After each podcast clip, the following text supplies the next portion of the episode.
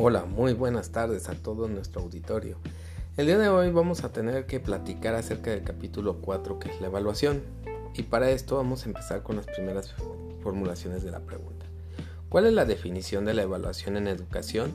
Cuando nosotros estamos hablando acerca de una evaluación, es aquella que implica que el docente va a registrar fortalezas, los talentos, las cualidades, los obstáculos, los problemas o las debilidades de manera individual o grupal que vayan eh, interviniendo oportunamente y podamos decidir ¿no? qué tipo de ayuda pedagógica se ofrecerá a los alumnos.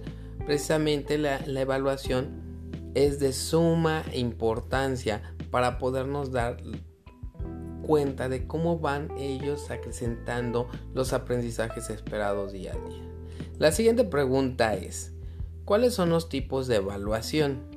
Y ya cuando hablamos acerca de los tipos de evaluación, pues tenemos tres importantes, la evaluación diagnóstica, la formativa y la sumativa. Sabemos muy bien que los tipos de evaluación no llevan momentos cruciales dentro de lo que es una clase.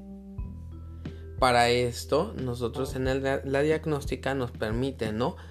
Ver al alumno qué trae consigo de los aprendizajes de su contexto para poder nosotros recomponer la formativa cuando estamos explicando ya los contenidos y por último pues vamos a tener una evaluación mucho más sumativa. Después de esto vamos a tener nosotros la siguiente pregunta que cuáles son los criterios para una adecuada evaluación.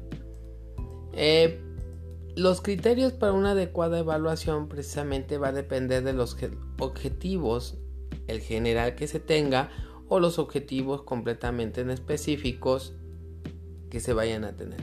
¿Para qué se van a formular esos criterios? Para comprender ¿no? la situación significativa e identificar las competencias a desarrollar.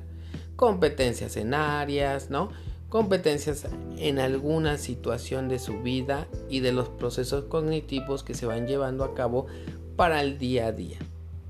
Por lo tanto, podemos hacer explícito, ¿no? Cómo el muchacho va aprendiendo, el criterio, cómo se va, ¿no? Analizando y reflexionando en cada una de estas tareas.